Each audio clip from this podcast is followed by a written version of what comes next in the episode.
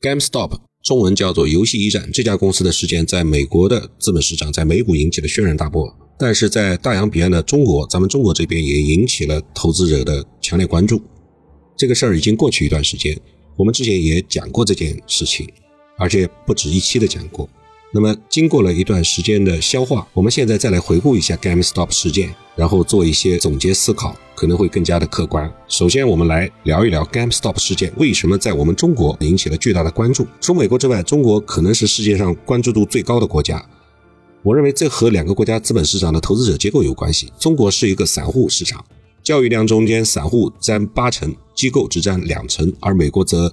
恰恰相反，机构占到九成，散户只占一成。中国资本市场经常被诟病的一点就是机构收割散户啊，割散户的韭菜，散户经常是受伤的，而机构好像是掠夺者。所以，当看到美国散户造反，并且取得了阶段性的胜利，中国的散户投资者当然是非常兴奋。因此，中国对这个事件的关注度是全世界独一无二的，不比美国本地要低。第二，过去中国监管对交易规则的制定、融资融券这些问题。曾经做出过长时间的讨论，但是并没有结论。GameStop 事件又使原来的讨论被重新激活。在这里呢，我认为对中国资本市场完全使用二分法啊，把它分为散户和机构，并不是特别准确。因为部分私募基金通过分散的账户在操作，在操作的时候表现为是散户持有，但是交易的意志、交易的方向和交易的决策，实际上是由一些隐性的机构所做出。因此，认为中国资本市场的交易量八成是散户提供，这个口径本身是可能有一些问题的。我们发现的一些操纵资本市场的案例，就是私募机构伪装成散户进行交易。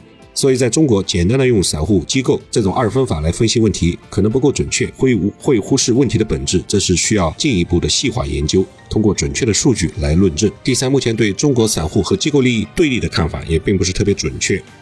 因为机构本身就是散户的持有人集合成的集合体，他们实际上最终代表的也是散户的利益。机构亏损，那就意味着基金亏损，这是基金的基民和股民之间利益分配的问题。所以，并不能简单的认为市场对散户的保护足够好，会对机构进行一定的限制，那就是在保护大众的利益。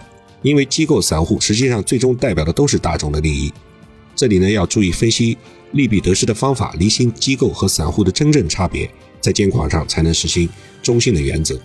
第四，关于交易规则的问题，允许融资融券是国际上面多数国家的通行做法，这也是中国市场的一项重要改革。但是在规则制定方面，我们的监管部门经常会根据市场的波动情况，做一些临时性的窗口指导。比如说，虽然允许做空，但是在市场波动突然加大，尤其是在下跌比较严重的时候，就会限制做空；而当市场上涨的时候，又会稍微放松一下管制。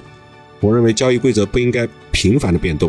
因为这意味着监管部门能够把自己的意志加入到了市场的交易之中，使市场本来不确定的交易变得更加的不可预期，这会加剧市场的波动。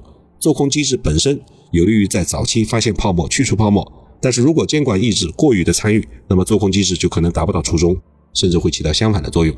GameStop 事件会给中国有什么样的启示呢？第一，社交媒体呢在本次 GameStop 事件之中起到了关键性的作用，没有这些论坛，没有这些。大咖在社交媒体中间的发声，可能这个事件也不会这么热门，这符合事实。但是也要注意到，散户是分层次的，因此社交媒体虽然在一段时间里面能够使市场形成共振，但不见得会是一个常态。无论散户还是机构，都会面临博弈论中间的囚徒困境，会各自因为自己的利益做出不同的决策。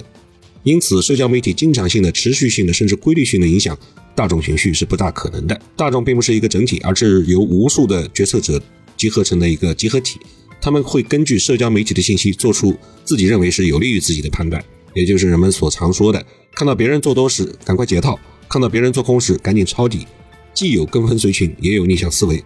所以，我认为社交媒体引起市场共振的作用不能被夸大为一种趋势性的现象，这可能只是一个暂时性的现象。我们的监管部门不要把重点聚集在控制社交媒体上面，眼光应当更加的长远一点。第二，我们也要看到大数据互联网和社交媒体的发展，以及人工智能、计算机算法算力的提高，会导致高频交易越来越普遍。这会引起社会资本的一场革命，也会导致监管发生适应性的变化。你必须适应这种变化。由于科学技术会推动资本市场的发展，所以监管必须要跟上科技的进步。这也是对监管提出的更大的一个挑战。第三，要理性科学的分析，不要受到情绪性的波动影响。过去的中国经常受到一事一时的影响。在监管思路上面容易发生动摇，监管思路呢应该一以贯之，不不要随意的改变。比如说对做空、对融资融券的改革，就需要继续推进并不断健全。所以监管既要适应科技发展，提高监管水平，也要既定监管的原则，要有一定的刚性，基本思路不能随着一时一事左右的摇晃。